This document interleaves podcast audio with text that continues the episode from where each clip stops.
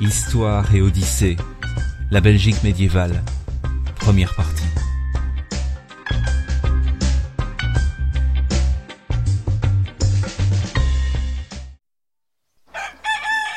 Toute la Gaule est divisée en trois parties, dont l'une est habitée par les Belges, l'autre par les Aquitains, la troisième par ceux qui, dans leur langue, se nomment Celtes, et dans la nôtre, Gaulois.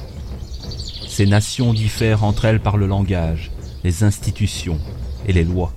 Les Gaulois sont séparés des Aquitains par la Garonne, des Belges par la Marne et la Seine.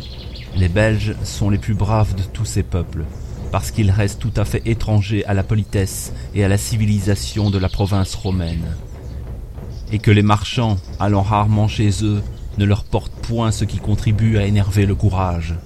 D'ailleurs, voisins des Germains qui habitent au-delà du Rhin, ils sont continuellement en guerre avec eux. Jules César. Commentaire sur la guerre des Gaules.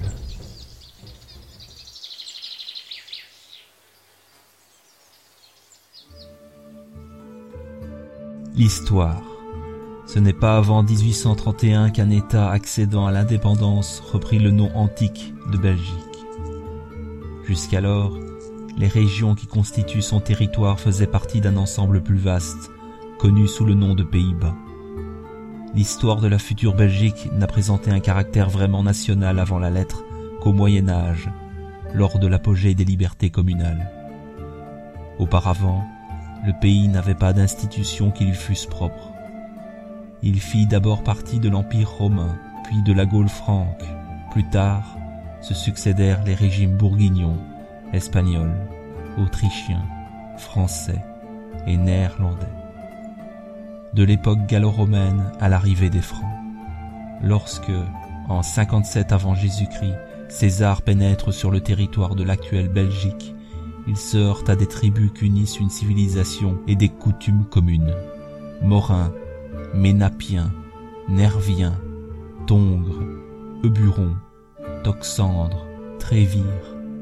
Le pays où s'étaient fixés ces peuples présentait en Gaule une certaine individualité Isolé au sud-est par l'inextricable forêt ardennaise, il était lui-même très compartimenté par des marais et d'autres forêts.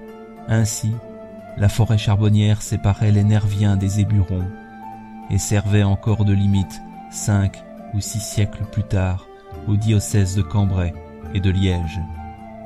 Quant à la côte basse, elle n'avait pas encore été colmatée par les alluvions ou par la technique humaine, et les rivages incertain, était précédé d'une multitude d'îles.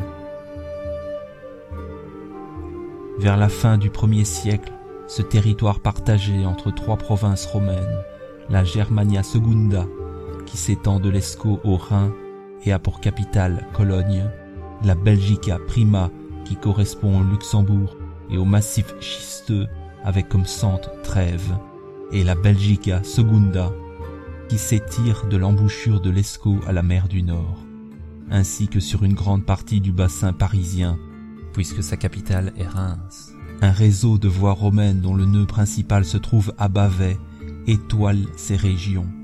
Son itinéraire axial relie Cambrai à Cologne, par Bavay et Tongres.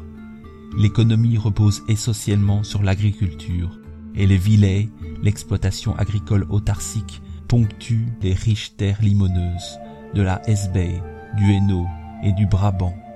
Ces Wallons sont si imprégnés de la civilisation romaine et si parfaitement intégrés qu'ils partageront ses bienfaits à travers la coutume et la culture.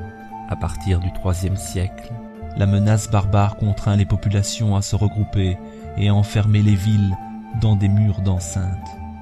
Les invasions se font par vagues successives les Francs ripuaires franchissent le Rhin à Cologne.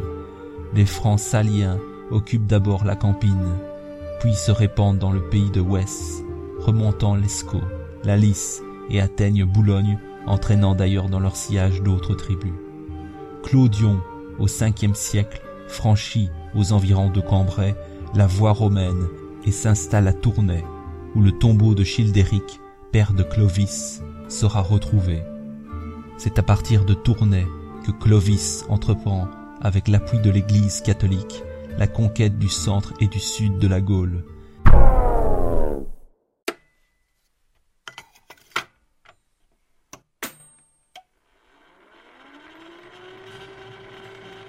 Clovis, qui attacha son nom à la victoire de Soissons en 486, remporté sur Siagrius, vainquit les Alamans à Tolbiac en 496, écrasa les Visigoths à Vouillé en 507 et les refoula au-delà des Pyrénées. Enfin, les fils de Clovis qui devaient, en 534, annexer le royaume burgonde et soumettre la Thuringe. À cela s'ajoute le pouvoir unificateur de la religion. Les Francs furent les premiers peuples barbares à embrasser la religion catholique. Fait sans précédent, Clovis se fait baptiser en 496 à Reims. L'identité de la foi que partageaient les Gallo-Romains et les Francs favorisa la fusion des deux cultures. Désormais, les pays belges feront partie du royaume franc. Dans le même temps, le particularisme entre le nord et le sud s'accuse.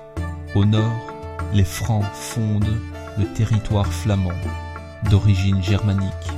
Au sud et au sud-est, les envahisseurs francs sont débordés par l'importance de la population gallo-romaine qui se refuse à toute assimilation et à l'origine des Wallons.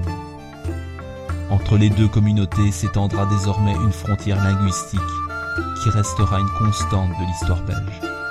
Entre-temps, l'évangélisation amorcée sous la domination romaine se poursuit. Un évêque s'établit à Tondre. Des diocèses sont créés à Arras, Cambrai et Tournai. Saint-Armand, Saint-Médard, Saint-Éloi de Noyon, Saint-Bavon de Gand, Saint-Bertin et bien sûr Saint-Rémy de Reims sont les artisans de la christianisation, qui rapprochent des peuples pourtant très différents et évitent bien des affrontements sanglants. L'église devient le refuge de la culture et dans les premiers monastères s'accumulent de précieux manuscrits, enluminés d'entrelacs géométriques à la mode irlandaise. Les moines donnent une impulsion déterminante au défrichement.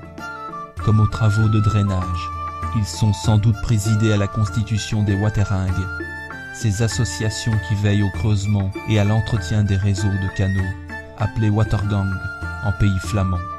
Les clairières en Ardennes s'élargissent autour des monastères de Saint-Hubert, de Stavelot, fondés au VIe siècle par Sigebert, roi d'Austrasie, dont l'abbé deviendra par la suite prince temporel du Saint-Empire.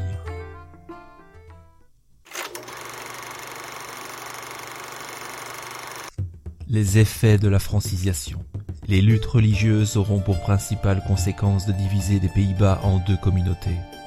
Celle du Nord, protestante et indépendante, connaît au XVIIe siècle une immense prospérité et devient le centre d'une activité culturelle très florissante. Celle du Sud, catholique, est soumise à la lourde oppression des Espagnols qui étouffent tous les ferments intellectuels, entre dans une longue période de décadence, dont les effets seront encore sensibles à la fin du XIXe siècle. Comme dans les provinces francophones, au cours de la seconde moitié du siècle, les luttes avec la France et la fermeture de l'Escaut provoquent le déclin du port d'Anvers et sont autant de causes de l'isolement de ces régions. Le français, en outre, devient la seule langue des classes cultivées et le néerlandais n'est plus parlé que par le peuple. La littérature en langue néerlandaise a un caractère essentiellement populaire. Le baroque et le néoclassicisme ne se feront dans des œuvres qui d'ailleurs ne sont que des imitations des modèles étrangers. Au XVIIIe siècle, malgré une période de paix et le gouvernement des Habsbourg d'Autriche, le climat intellectuel reste inchangé. La philosophie des Lumières n'a dans les provinces flamandes aucun prolongement. Seuls quelques farces ou spectacles historiques, ainsi que des recueils de vers pieux, constituent l'essentiel de leur activité littéraire.